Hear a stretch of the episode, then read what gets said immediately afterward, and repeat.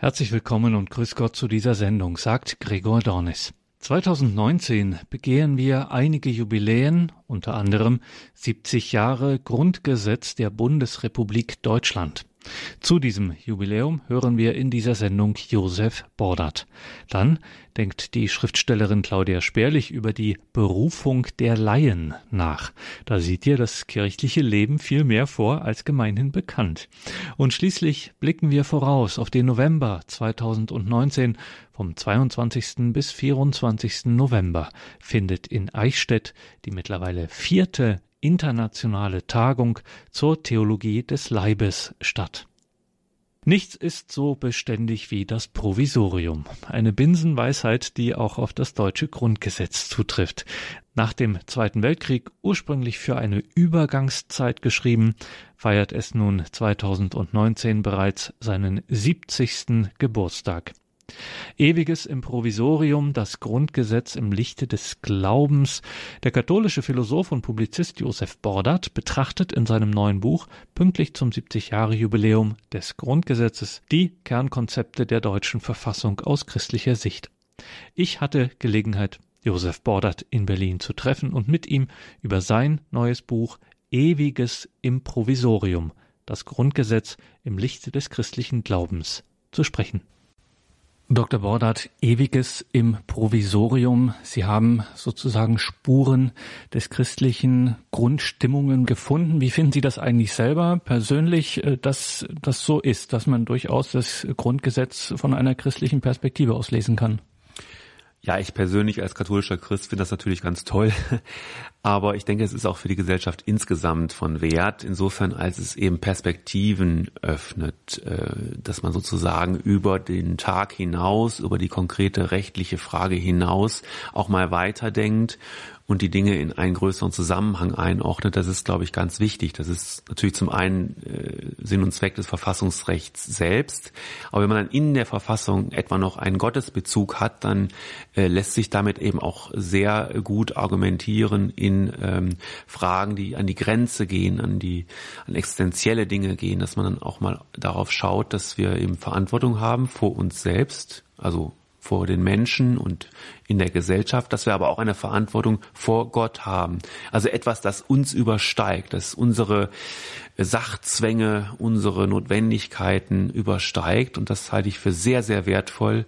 Und das ist ja im Grundgesetz der Fall. Und insofern also nicht nur in der Präambel jetzt, sondern auch in, in den einzelnen Grundrechten, aber dass das sozusagen damit schon losgeht, dass man gleich sagt, also wir wollen uns eine Verfassung geben. Wir haben erfahren in der Vergangenheit, dass es wichtig ist, sich auf Grundrechte zu stützen.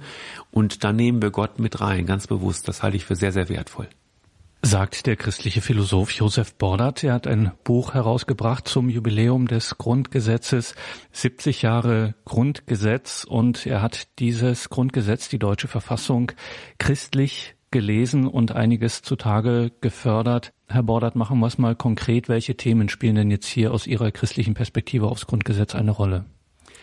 Also zunächst mal sind es drei große Themenbereiche. Das eine wäre die Würde, der Begriff der Würde. Das zweite wäre das Thema Leben, Lebensrecht, Lebensschutz. Und das dritte wäre das Thema Freiheit.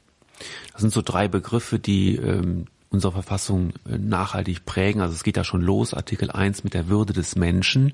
Und die lässt sich am besten tatsächlich christlich, schöpfungstheologisch, aber auch christologisch begründen, dass man einfach sagt, gut, wir haben äh, den Menschen als Geschöpf Gottes, also in seiner Geschöpflichkeit hat er ein, eine Würde, die die seine, seine Biologie, seine, seinen materiellen Wert übersteigt. Das ist etwas, was wir nicht in Geld bemessen können, obwohl das natürlich Versicherungen tun, in Schadensfällen und so weiter, aber das ist natürlich nicht der Gedanke, der hinter Artikel 1 steht, sondern da steht dahinter, der Mensch hat eine so große Würde, eine unendliche, absolute Würde, dass wir die niemals verletzen dürfen, dass der Staat sie immer zu achten hat und immer zu schützen hat.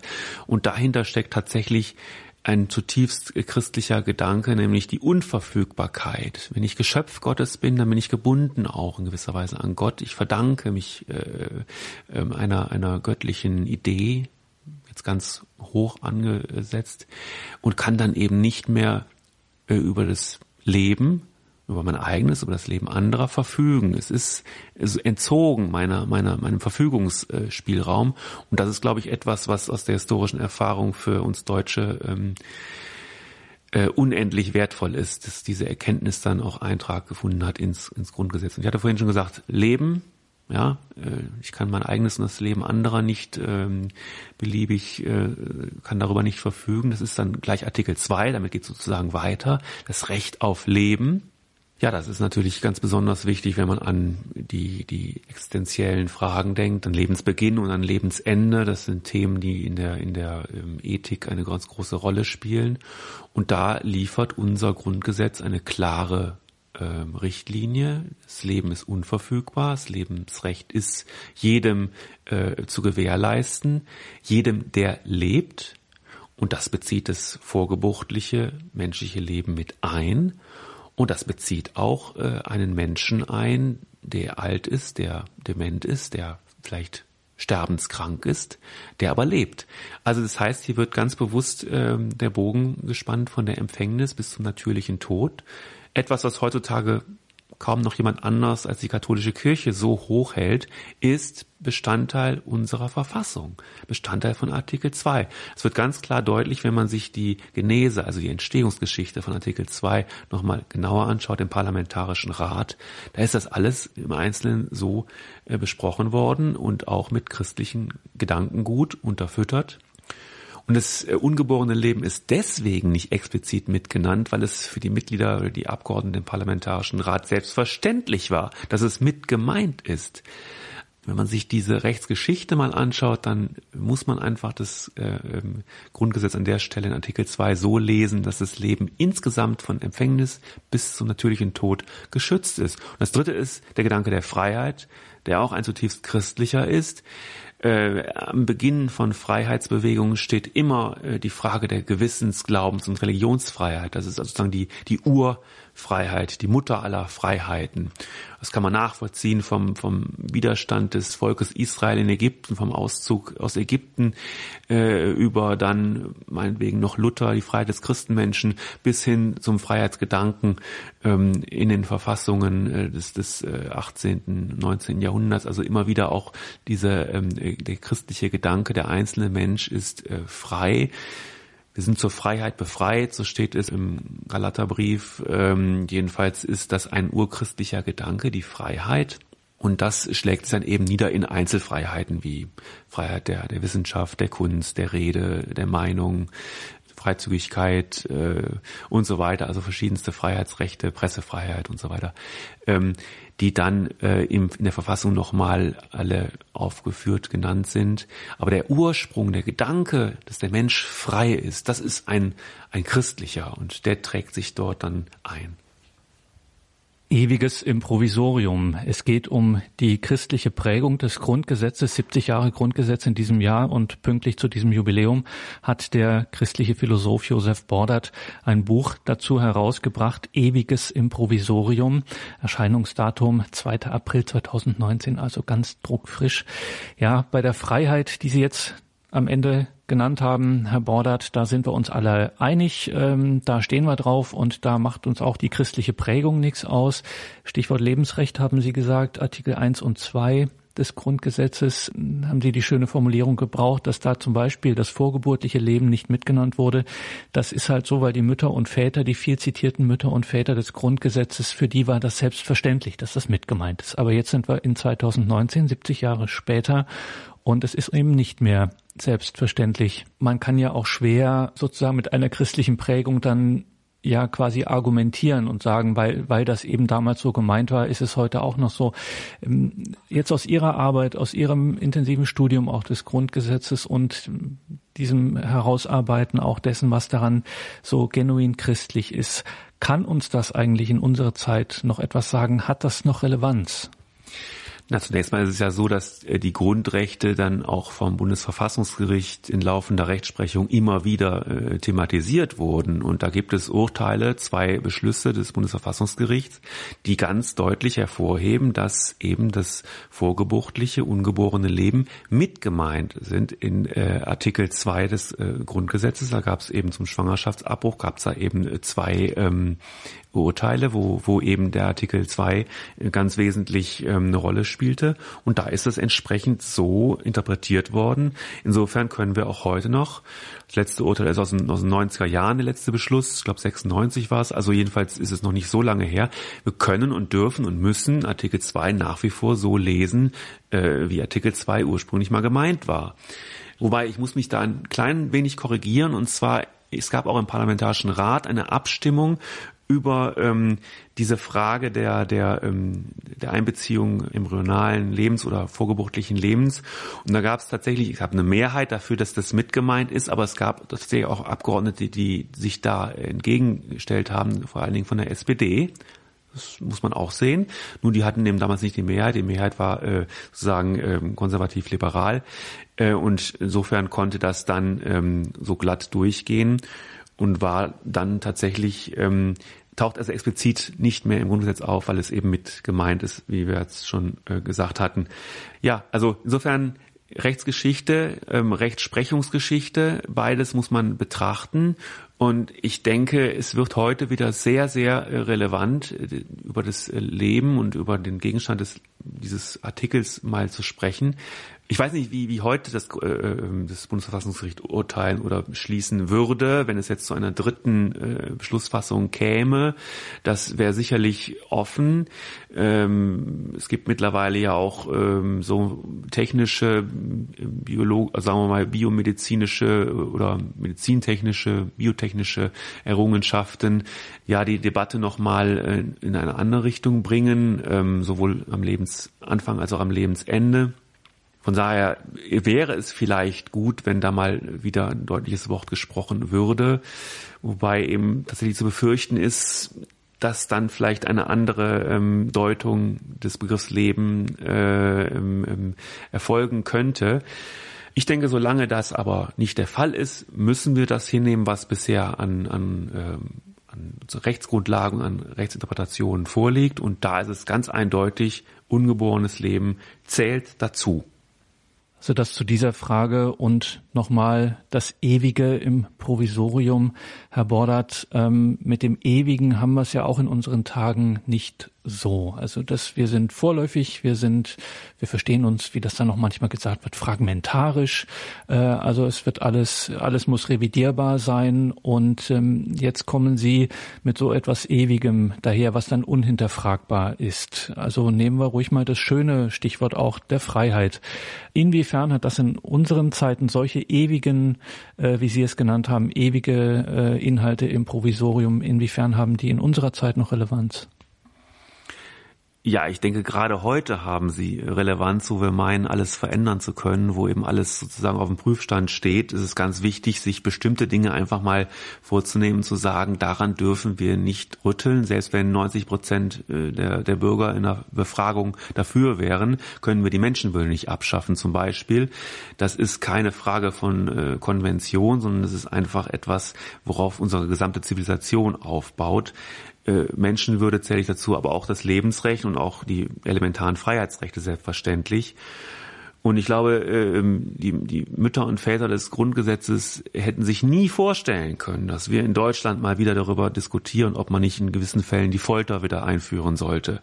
Äh, dass es ähm, äh, heutzutage Menschen gibt, äh, die man kollektiv ablehnt oder wo man kollektiv irgendwie Vorbehalte hat. Also ähm, ich spreche da auch von, von Migranten, ich spreche von Flüchtlingen, die also da kollektiv abgelehnt werden. Angriff auf die Menschenwürde, ganz klar. Äh, dass es möglich sein soll, ungeborenes Leben zu töten. Einfach so. Etwas völlig Unvorstellbares äh, für die äh, Mütter und Väter des Grundgesetzes.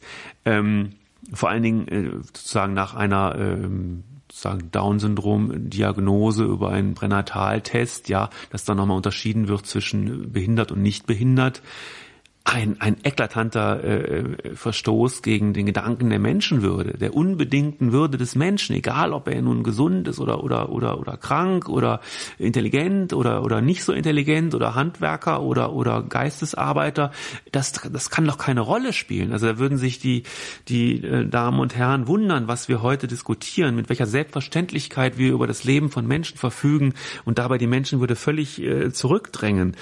Also die, die würden sagen, Moment mal, das hatten wir doch gerade erst. Wofür machen wir denn dieses Grundgesetz? Wir wollen doch gerade Menschen schützen vor der, vor dem Zugriff anderer und natürlich auch vor dem Zugriff des Staates. Also vor diesem Hintergrund ist es ganz, ganz wichtig, dass wir uns äh, die, die ähm, Momente des Ewigen im Grundgesetz vor Augen führen und dazu zähle ich die Würde des Menschen, dazu zähle ich das Lebensrecht des Menschen, dazu zähle ich die Freiheit des Menschen. Ewiges Improvisorium, das Grundgesetz im Lichte des Glaubens. Erschienen ist dieses Buch im Lepanto Verlag, dieses Buch von Josef Bordert, Ewiges Improvisorium, zum 70. Geburtstag des deutschen Grundgesetzes, der Verfassung der Bundesrepublik Deutschland. Josef Bordert, Ewiges Improvisorium. Alle Angaben dazu finden Sie in den Details zu dieser Sendung im Tagesprogramm auf horeb.org bzw. in der Radio Horeb App. Nach der Musik hören wir hier die Schriftstellerin und Bloggerin Claudia Sperlich. Welche Berufung haben eigentlich die gläubigen Laien? Das ist eine Frage, die immer mehr Menschen stellen. Die Laien sind ja in Zeiten des Priestermangels verstärkt gefragt und welche Berufung da das kirchliche Leben für die gläubigen Laien tatsächlich vorsieht, darüber spricht Claudia Sperlich nach der Musik.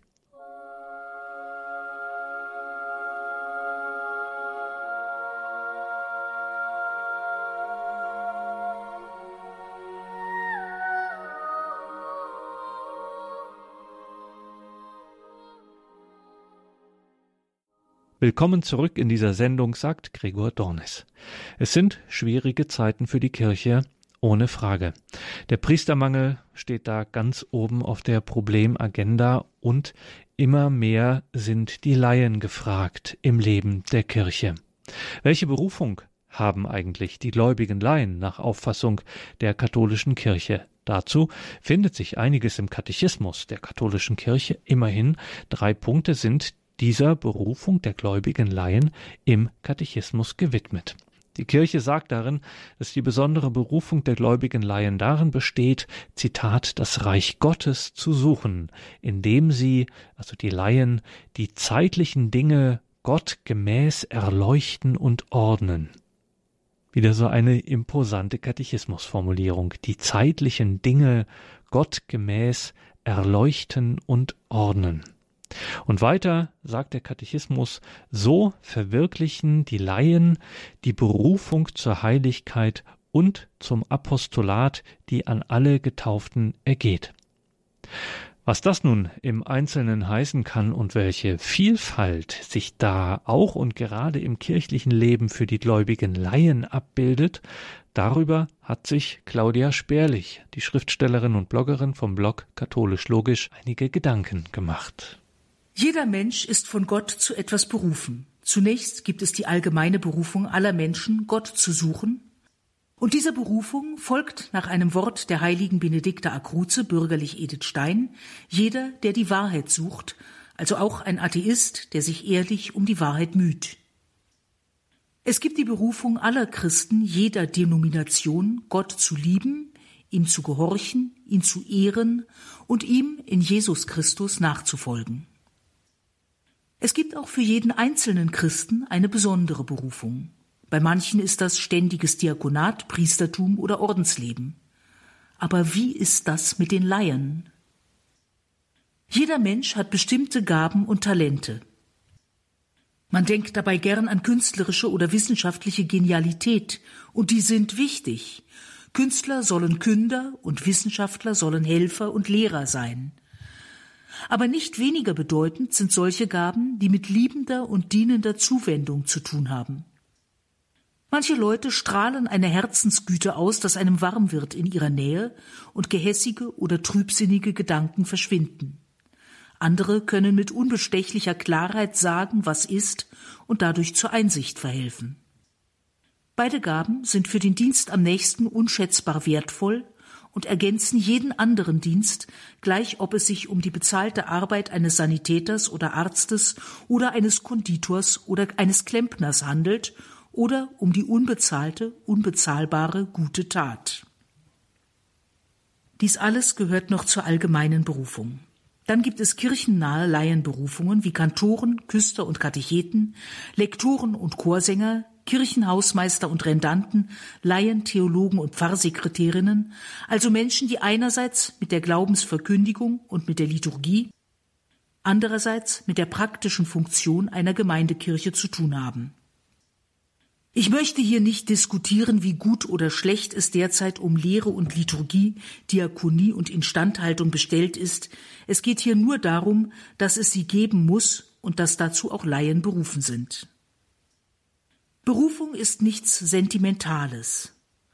Sich zu etwas berufen fühlen ist bedeutend, aber Berufung ist nicht allein Gefühlssache. Tatsächlich hat sie mit Gefühl nur am Rande zu tun. Jeremias fühlte sich überhaupt nicht zum Propheten berufen, er fand sich zu jung und hatte Scheu, seinen älteren und höher geachteten Mitmenschen prophetische Worte ins Gesicht zu sagen. Er tat es dennoch aus Gehorsam und Liebe und weil Gott ihn dazu befähigte und ermutigte.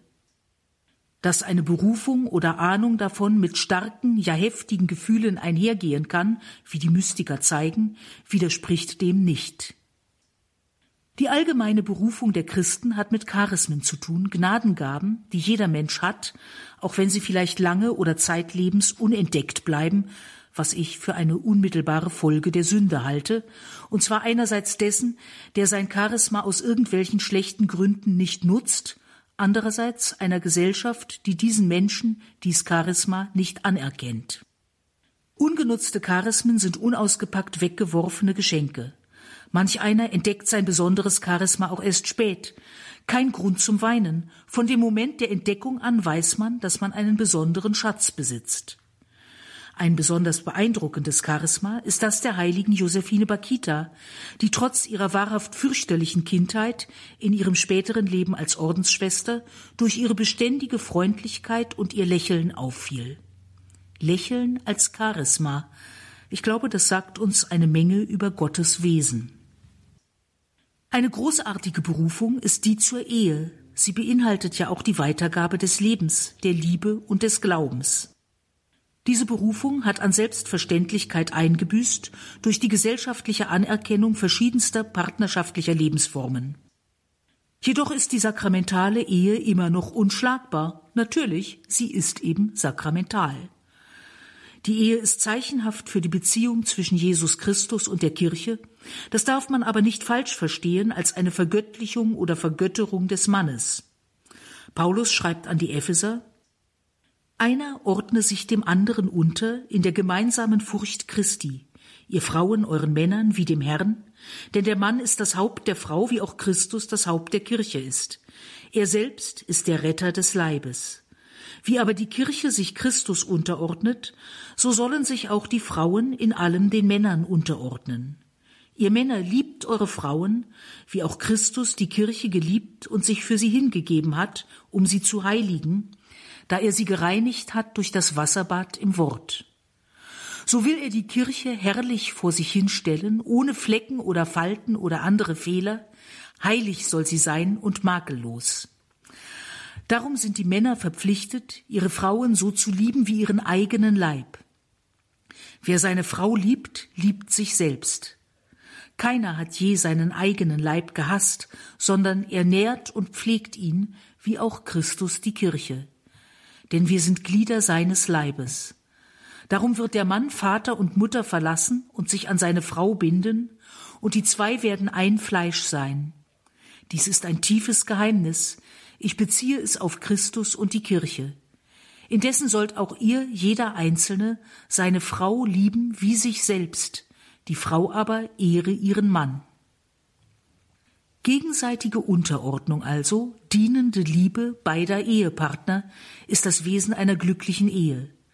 Frauen wie die Kirche, die sich mit ihrer alten und schönen Weisheit und Klugheit dem Herrn unterordnet, und Männer, die wie Christus bereit sind, für ihre Braut auch das eigene Leben hinzugeben. Wer seine Frau liebt, liebt sich selbst. Da ist der Umkehrschluss zulässig. Wer seine Frau nicht liebt, der liebt auch sich selbst nicht. Zur Erinnerung an alle, die behaupten, ein Zölibatär könne gar nichts Substanzielles über die Ehe sagen, Paulus, der dieses Substanzielle sagte, lebte überzeugt zölibatär. Ferner gehört zur Ehe die Offenheit für Kinder. Das bedeutet im glücklichen Fall, die geliebte Familie wächst, die Kinder sind gesund. Es kann auch bedeuten, die Eheleute müssen sich damit abfinden, keine eigenen Kinder haben zu können, müssen dann überlegen, ob eine Adoption für sie in Frage kommt, müssen in jedem Fall damit leben, dass die Frau die Erfahrung von Schwangerschaft und Geburt nicht machen darf. Es kann auch bedeuten, dass kranke oder behinderte Kinder zur Welt kommen, dass die Eltern neben der Sorge um ein hinfälliges kleines Wesen auch noch die dummen Bemerkungen einer kinder- und behindertenfeindlichen Umwelt erleben, die so etwas ja nicht für nötig hält. Das ist ein Kreuz, das es zu tragen gilt und kann zugleich als Ruf Gottes verstanden werden, gerade dieser Welt zu zeigen, dass jeder Mensch in seinen Augen kostbar ist. Liebe in guten und schlechten Tagen zeigt sich auch so, und ob die Tage so schlecht sein können, wenn man Gott liebt und in ihm die eigene Familie mit all ihren Problemen, ist noch sehr die Frage. In seinem apostolischen Schreiben Vita Consecrata vom 25. März 1996 schrieb Papst Johannes Paul II.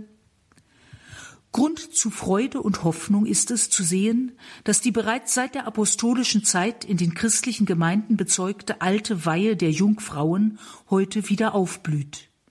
Durch ihre Weihe durch den Diözesanbischof erwerben sie eine besondere Bindung an die Kirche, deren Dienst sie sich widmen, auch wenn sie weiter in der Welt bleiben. Allein oder in Gemeinschaft stellen sie ein besonderes eschatologisches Bild von der himmlischen Braut und dem zukünftigen Leben dar, wenn die Kirche endlich die Liebe zu ihrem Bräutigam Christus in Fülle leben wird.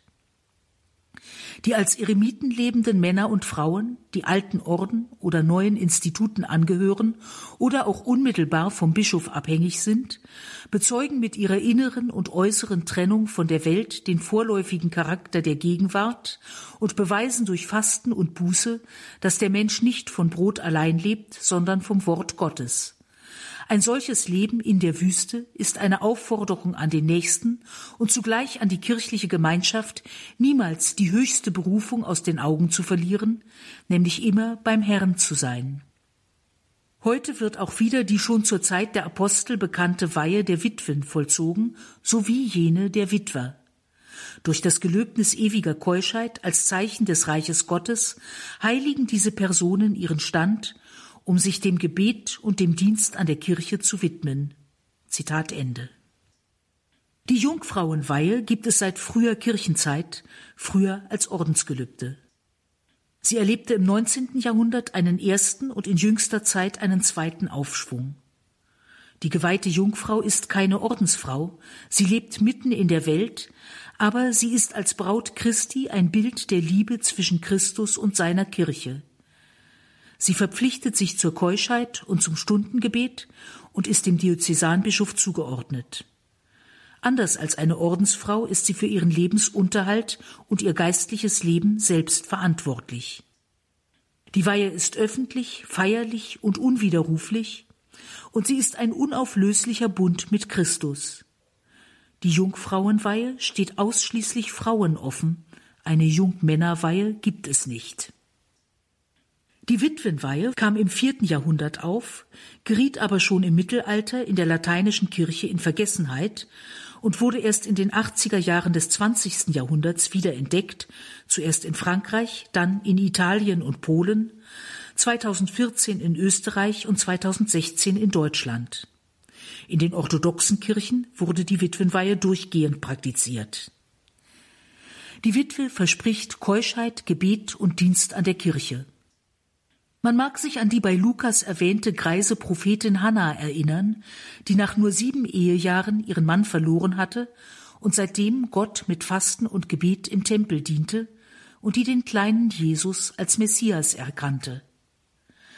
Die von Johannes Paul II. erwähnte, erst in neuerer Zeit aufgekommene Witwerweihe ist zumindest sehr ungewöhnlich und wird kaum praktiziert.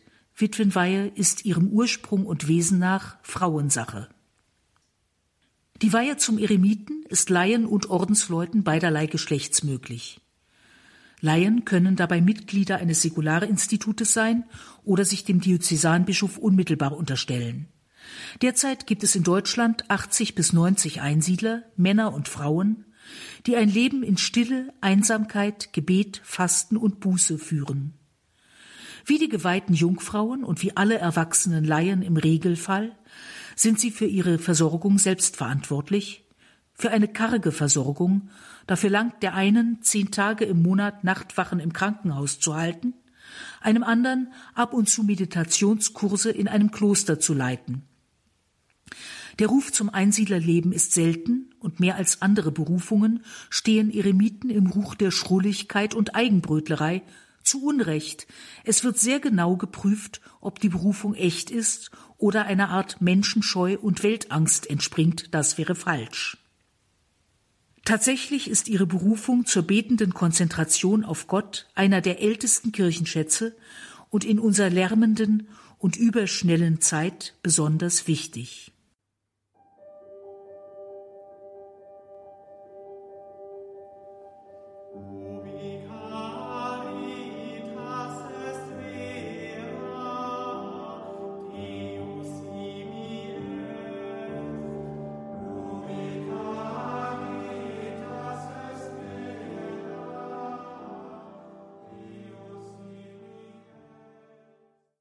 Gebührt Lobgesang, Gott auf dem Zion, dir erfüllt man Gelübde. So beginnt der 65. Psalm. Ich spreche hier nicht von Ordensgelübden, sondern von Gelübden, die jedem gefirmten Laien möglich sind. Ein Gelübde ist ein Versprechen, das zu halten man sich unter Sünde verpflichtet. Es muss überlegt und freiwillig geschehen, Gott und keinem anderen gemacht werden, es muss möglich sein, man kann zum Beispiel nicht gültig geloben, nie mehr zu sündigen, und es muss besser als sein Gegenteil sein, sonst könnte es nicht zur Ehre Gottes gereichen. Ein privates Gelübde, klein oder groß, zum Beispiel einen Verzicht, eine Wallfahrt, eine gute Tat, eine bestimmte Lebensweise, kann jeder mündige Christ im Gebet vor Gott ablegen. In diesem Fall kann er, wenn er merkt, dass er es doch nicht schafft, in der Beichte davon entbunden werden. Das ist kein Aufruf zum leichtsinnigen Geloben, im Gegenteil, dem Herrn etwas versprechen, sei es das Aufstellen einer Kerze oder ein besonderes Almosen, ein regelmäßiges Gebet oder einen nicht unbedeutenden Verzicht, ist gut und gottgefällig, und gar nicht wenige Menschen spüren im Herzen den Ruf dazu, besonders in Ausnahmesituationen. Wenn ich diese Prüfung bestehe, aus dieser Gefahr errettet werde, wenn mein Kind diese Krankheit überlebt, wenn ich diese Arbeitsstelle bekomme, so oder ähnlich beginnen unzählige private Gelübde, und auch wenn viele davon unbedacht gemacht werden, ist es gut, sie dann doch mit Bedacht zu halten oder etwas dem Versprochenen gleich oder höherwertiges zu leisten, zum Beispiel statt der versprochenen Wallfahrt nach Rom, die man gar nicht bezahlen kann, eine in einen näheren, vielleicht weniger bedeutenden Wallfahrtsort zu machen, oder statt eine große Kerze zu stiften, einen Monat lang täglich am Stundengebet teilzunehmen. Schlimmstenfalls kann man in der Beichte bekennen, dass man leichtsinnig etwas gelobt hat. Ich vermute, dass zahlreiche junge Männer das nach dem Zweiten Weltkrieg taten, sonst müsste es ja in den 50er bis 60er Jahren eine wahre Priester- und Mönchsschwemme gegeben haben. Legt man das Gelübde feierlich im Angesicht der Kirche ab, also vor einem Priester, kann nur der Papst davon entbinden. Zugleich aber ist der Gelobende dann von der Kirche in besonderer Weise getragen. Ich mache diese Erfahrung täglich, seit ich gelobt habe, täglich zur Messe und zur Anbetung zu gehen und häufig zu beichten. Ich habe dazu den Ruf gehört, wobei ich glaube, sehr lange Zeit nicht hingehört zu haben. Ich bin endlich gefolgt und nun merke ich immer mehr, dass ich beschenkt bin, jeden Tag, selbst dann, wenn ich eigentlich keine Lust habe und trotzdem gehe. Vielleicht schleiche ich hin zur Kirche, aber spätestens auf dem Heimweg merke ich, dass Gott mich auf Händen trägt. Die Erfüllung eines Gelübdes kann mühevoll sein, unter Umständen weit anstrengender als das tägliche Gebet, aber wer es erfüllt, erfährt dabei Hilfe von Gott und der Kirche. Gilbert Keith Chesterton preist ausdrücklich unbesonnene Gelübde. Er stellt uns vor, wie ein mittelalterlicher Mensch aufgrund eines Gelübdes zwei Berge aneinander kettete und kommentiert das, aber die Menschen, die solche Dinge taten, waren nicht dekadent. Sie gehörten insgesamt zu der kraftvollsten Klasse eines insgesamt als kraftvoll angesehenen Zeitalters. Die tägliche Anbetung oder das Stiften einer gewaltigen Altarkerze oder eine Wallfahrt sind tatsächlich nicht nützlicher als das Aneinanderketten von Bergen. Aber Gelübde kommen nicht aus einem utilitaristischen Denkapparat, nicht einmal dann, wenn sie einen Akt der Nächstenliebe zum Inhalt haben, sondern aus einem gottverliebten, von Gott getroffenen Herzen und vielleicht auch mal von einer Art poetisch veranlagtem Kraftmeier, der seine felsenfeste Bindung an Gott auf eine großartige Weise illustrieren möchte. Die Berufung eines Laien ist sehr oft nicht mehr und nicht weniger als das, was er seiner Begabung, seinem Beruf, seiner Stellung nach zu tun hat. Wer einer solchen Berufung folgt, wird über der Arbeit die Nächstenliebe nicht vergessen, wird in einem helfenden Beruf nicht zum Zyniker, wird seine erlernten Fähigkeiten hier und dort auch ohne Bezahlung nutzen, einfach weil jemand seine Hilfe braucht. Denkbar wäre sogar ein Gesundheitsminister, der konsequent für den Schutz des menschlichen Lebens eintritt, oder ein Richter, der eine sinnvolle Balance zwischen Gerechtigkeit und Nachsicht findet. Schließlich gibt es die rätselhafte Berufung jener Laien, die sich, weil sie zu klein, zu krank, geistig zu eingeschränkt sind, nicht äußern können, und jener, die nichts als ihr Leiden haben und das aufopfern. Solche Berufungen sind verstehbar bei Menschen wie dem einstigen Oldenburger Baby, dem 24-jährig verstorbenen Tim, der durch sein strahlendes Lachen und seine offensichtliche Lebensfreude den Wert des Lebens deutlich machte, ohne ein Wort sprechen zu können. Sie ist schwer verständlich bei Menschen, die als Babys oder Kleinkinder sterben oder deren Leben aufgrund von Krankheit, Behinderung oder Verletzung scheinbar nur aus Schmerz und Leid besteht. Dennoch dürfen wir sicher sein, dass Gott auch sie zu etwas berufen hat, vielleicht dazu, uns zur Liebe und Hilfsbereitschaft und zum Gebet zu bringen, um zu zeigen, dass Leiden den Menschen nicht wertlos macht, vielleicht auch, um im Himmel für uns zu beten. Ich behaupte nicht, das zu wissen, es bleibt ein Rätsel. Aber ich vertraue darauf, dass auch ein sehr kurzes, sehr schmerzvolles Leben bei Gott einen Sinn hat, dass er Menschen beruft, auch wenn es kein anderer Mensch auf der Erde merkt und versteht.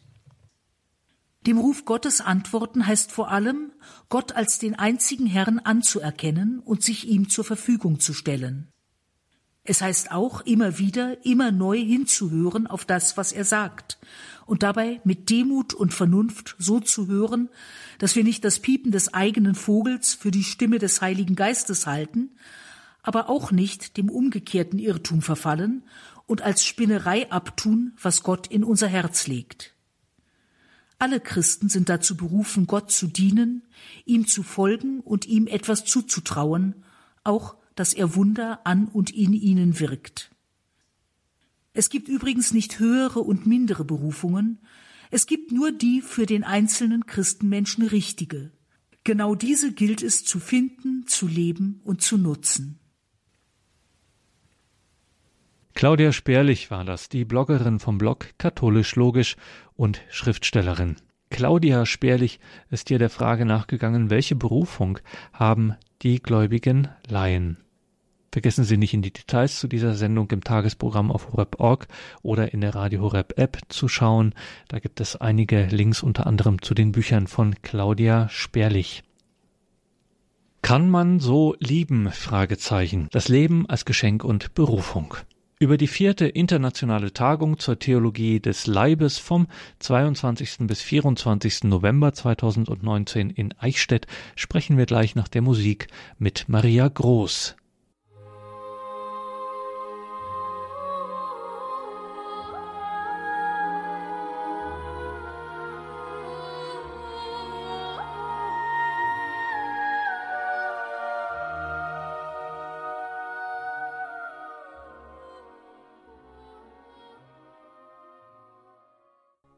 Herzlich willkommen zurück, sagt Gregor Dornis. Kann man so lieben?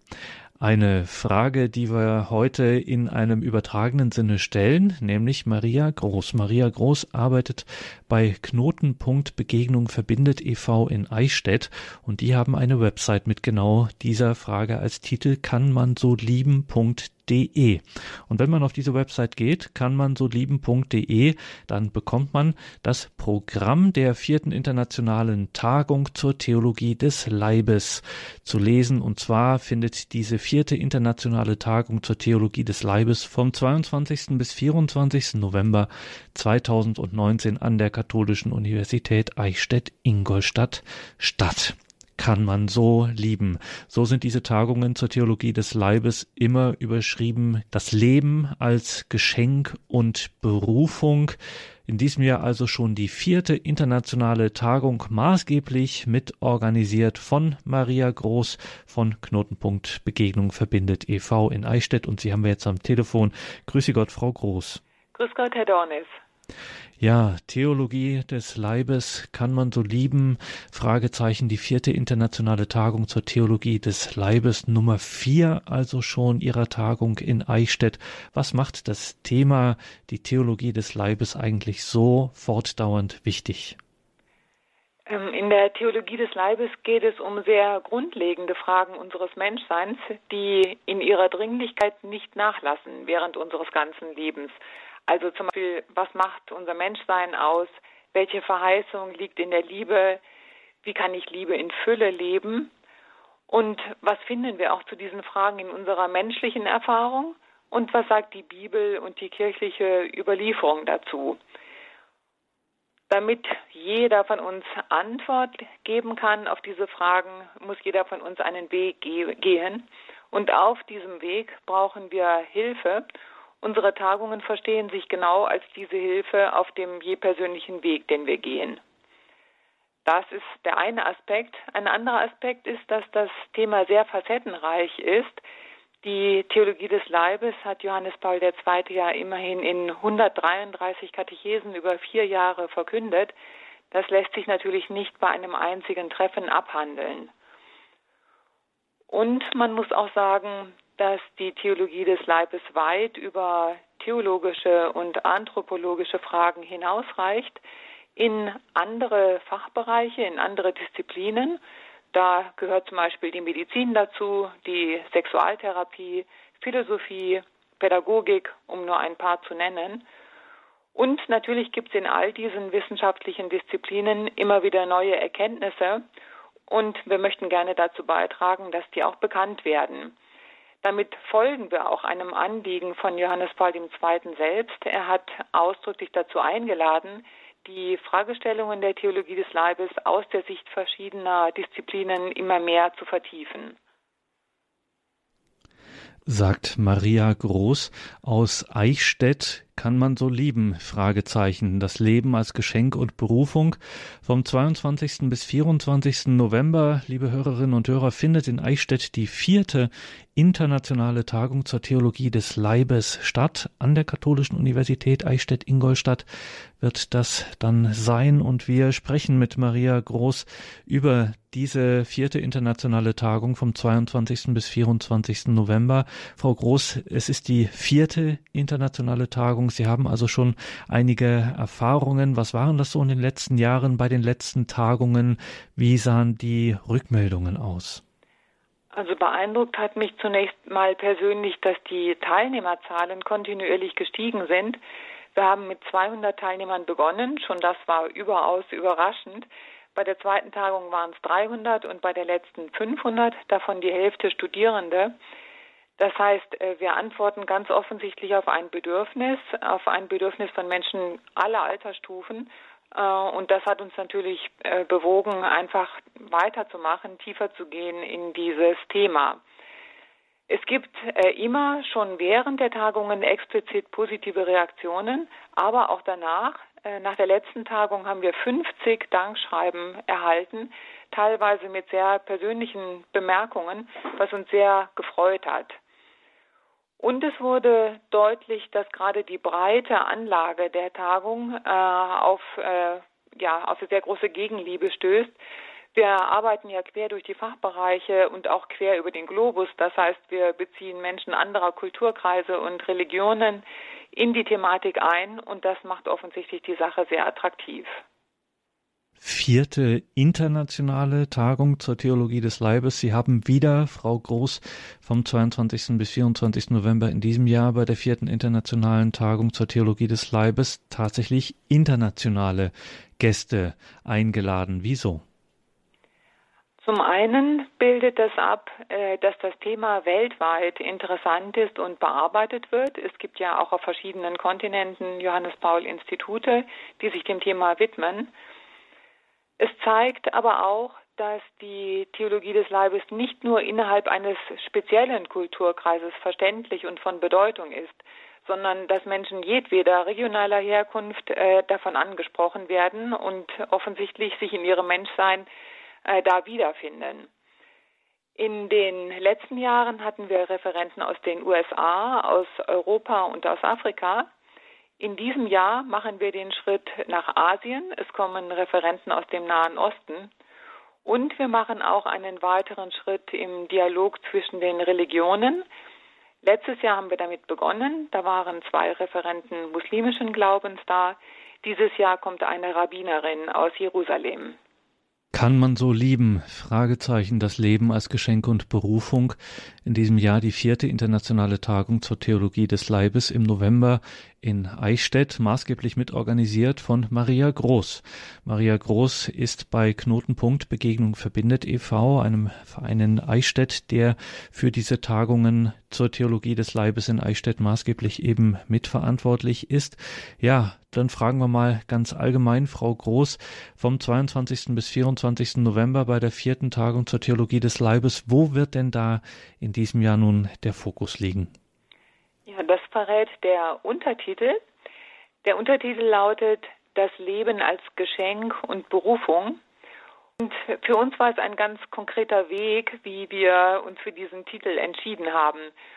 Der Ausgangspunkt war zunächst mal die Lektüre von Amoris Laetitia.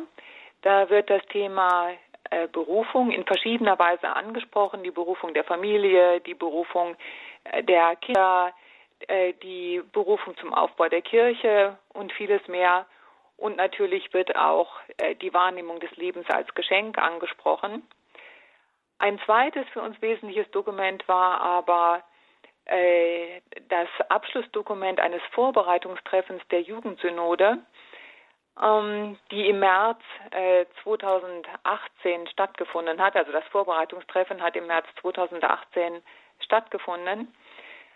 Es hat uns sehr angesprochen. Also in den etwa 15 Punkten, die dort äh, diskutiert werden, wird sehr häufig das Thema Sexualität und Berufung angesprochen. Äh, es hat gezeigt, dass es einfach ein brennendes Anliegen ist, besser zu verstehen, äh, was möchte die Kirche eigentlich mitteilen, äh, was sind die Gründe, warum sie ihre Sexualethik so formuliert, wie sie es tut wie kann die Kirche besser Antwort geben und wie kann sie auch den Jugendlichen helfen zu verstehen, was ihre je eigene Berufung ist. Wir fanden das sehr schön, dass diese Fragen so klar angesprochen wurden. Äh, das Anliegen unserer Tagungen ist ja ebenfalls ganz auf den Grund der menschlichen Fragen und auf den Grund der Wahrnehmung von uns selbst und der Welt zu gehen. Und deswegen haben wir uns entschieden, diese beiden Kernpunkte, also das Leben als Geschenk und als Berufung, aufzugreifen. Das sind natürlich große Themen aus den Dokumenten, die da jetzt in der Vorbereitung, in dem Fokus auch der Tagung dann angesprochen werden, müssen wir Sie fragen, Frau Groß, welche Schwerpunkte Sie da jetzt gesetzt haben, um sich diesen, diesen Themen zu nähern. Also methodisch gehen wir vor wie auch bei den früheren Tagungen. Es wird einen Dreiklang geben aus Beiträgen verschiedener Disziplinen. Dazu kommen Beispiele konkreter Lebenserfahrungen und praktische Handlungsvorschläge. Und diese Fachdisziplinen sind die Theologie, Medizin, Psychotherapie und Pädagogik. In all dem gehen wir aus von der menschlichen Erfahrung, denn wenn wir uns selbst im Handeln beobachten, erkennen wir am besten, was wir uns am meisten ersehnen und wo in unserem Leben Antworten aufscheinen.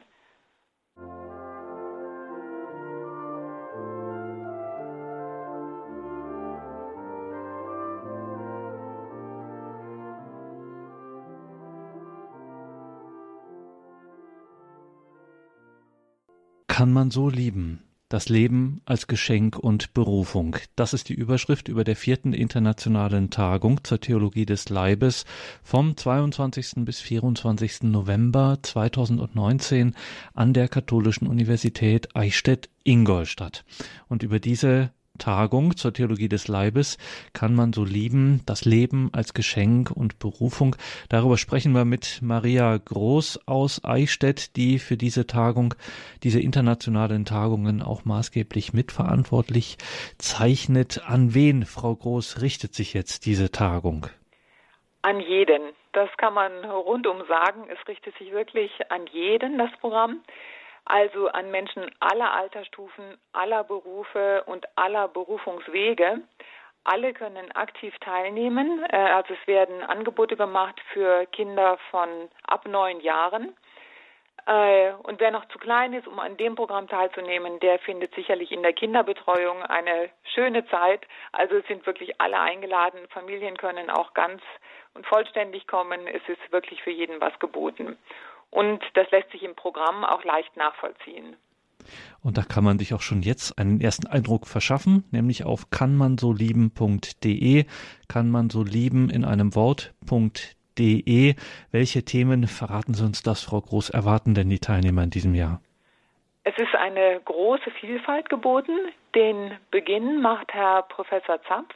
Er hat den Lehrstuhl für alttestamentliche Wissenschaften an der Katholischen Universität Eichstätt-Ingolstadt inne. Und wir freuen uns sehr, dass er in diesem Jahr die Tagung gemeinsam mit uns veranstaltet. Er spricht über die Unterschiedlichkeit und gegenseitige Bezogenheit von Mann und Frau im Alten Testament. Das tut auch Johannes Paul II. in den Mittwochskatechesen. Für uns heute gerät dieser Teil der biblischen Überlieferung aber allzu leicht aus dem Blick. Und deswegen ist es eine große Bereicherung, hier von Herrn Professor Zapp tiefer eingeführt zu werden. Es folgt dann Professor José Granados, der Vizepräsident des päpstlichen Johannes Paul Institutes in Rom. Er greift eine Stimmung auf, die man manchmal gegenüber der Theologie des Leibes wahrnimmt, nämlich die Frage, ob sie nicht ein zu ideales Bild von der Liebe zeichnet. Ein Bild, ein Ideal, das letztlich gar nicht erreichbar ist. Und Professor Granados fragt ganz einfach zurück, ist nicht gerade der Wunsch, sein Leben für etwas oder für jemanden hinzugeben, das, was wir uns zutiefst wünschen? Ist nicht insofern die Auffassung vom Leben als Selbsthingabe alles andere als ein romantisches Ideal? Entspricht das vielmehr der Wirklichkeit, wenn wir dahin zurückkehren. Ich finde das sehr spannend, äh, weil ich meine, dass er tatsächlich recht hat mit diesem Realismus und bin sehr gespannt, wie er uns dahin führt. Dann wird sprechen äh, Pater Mauro Giuseppe Lepori. Er ist der Generalabt der Zisterzienser und er wird über die Vergebung in der Ehe sprechen. Es wird eine sehr schöne Vertiefung sein des persönlichen Zeugnisses über Vergebung in der Ehe, was wir bei unserer letzten Tagung gehört haben. Dann gibt es ein Teenstar-Rundtischgespräch mit dem Titel Die Einheit der Person, Anliegen moderner Sexualerziehung. Weiter geht es um Online-Sexsucht, um Alternativen zur, zur künstlichen Reproduktionstechnik, um Witwenschaft, es wird ein spezielles Forum für junge Menschen zwischen 16 und 29 Jahren geben. Es gibt Teenstar Praxiskurse für Kinder und Jugendliche zwischen 9 und 15 Jahren. Es gibt ein theologisches Forum, was sich der Frage widmet, äh, die Ehe als Weg christlicher Identität mit katholischen und äh, evangelischen Theologen. Und es wird aus Jerusalem die schon erwähnte Rabbinerin Tamar Elat Appelbaum kommen. Sie spricht zum einen über das Tagungsthema Das Leben als Geschenk und Berufung aus jüdischer Perspektive und sie wird gemeinsam äh, mit einem Franziskanerpater aus Jerusalem von der Kustodie des Heiligen Landes ein Gebetshaus vorstellen, das aus der Initiative dieser beiden entstanden ist, ein Gebetshaus, das dem Dialog zwischen Juden, Christen und Muslimen dient. kann man so lieben.de. Da finden Sie, liebe Hörerinnen und Hörer, das Programm der vierten internationalen Tagung zur Theologie des Leibes. 22. bis 24. November in Eichstätt an der dortigen katholischen Universität. Kann man so lieben? Fragezeichen. Das Leben als Geschenk und Berufung. Renommierte Referenten, ein spannendes Programm, Referenten aus aller Welt hat unter anderem Maria Groß für diese Tagung gewinnen können und sie war auch heute unser Gesprächsgast. Wir haben über die vierte internationale Tagung zur Theologie des Leibes gesprochen, 22. bis 24. November in Eichstätt kann man so lieben.de. Da finden Sie alles weitere kann man so lieben.de. Danke, Frau Groß, für dieses Gespräch. Wir fragen Sie abschließend noch nach Ihrem ehrenamtlichen Engagement. Immerhin, Sie sind voll berufstätig in Eichstätt äh, und das durchaus nicht zu knapp. Also über einen zu leeren Terminkalender etc. können Sie sich wirklich nicht beschweren. Sie engagieren sich ehrenamtlich für Knotenpunkt Begegnung verbindet e.V. Sie engagieren sich ehrenamtlichen für die Tagungen zur Theologie des Leibes in Eichstätt. Mal ganz ehrlich, Frau Groß, warum tun Sie sich das eigentlich an? Also es ist natürlich eine Menge Arbeit, das will ich gar nicht leugnen. Aber äh, erstens habe ich eine sehr schöne Gruppe von Personen, die mir hilft. Es ist ein sehr schöner Freundeskreis, mit dem wir das gemeinsam auf die Beine stellen.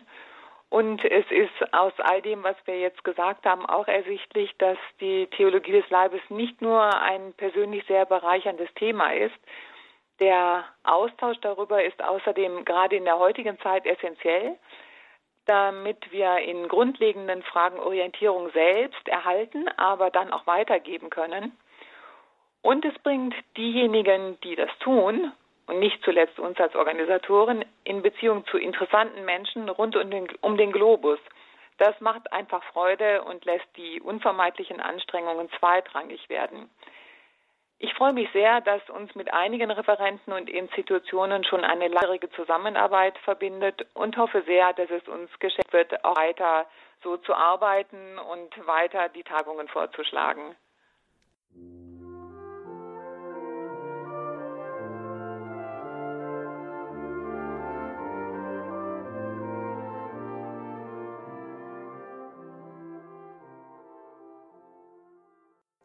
Das war Maria Groß aus Eichstätt. Sie ist maßgeblich an der Organisation der vierten internationalen Tagung zur Theologie des Leibes beteiligt. Kann man so lieben? Fragezeichen. Das Leben als Geschenk und Berufung. Unter diesem Titel findet sie statt, die internationale, die vierte internationale Tagung zur Theologie des Leibes vom 22. bis 24. November 2019 an der Katholischen Universität Eichstätt-Ingolstadt. Alle Angaben dazu in den Details zu dieser Sendung im Tagesprogramm auf horeb.org oder in der Radio Horeb App. Immer wieder dieser Hinweis natürlich wichtig auf die Radio Horeb App.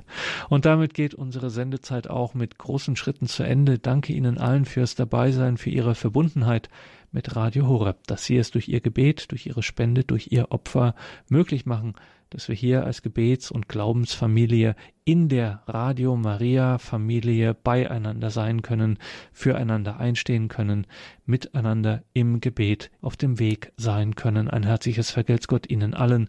Am Mikrofon verabschiedet sich Ihr Gregor Dornis.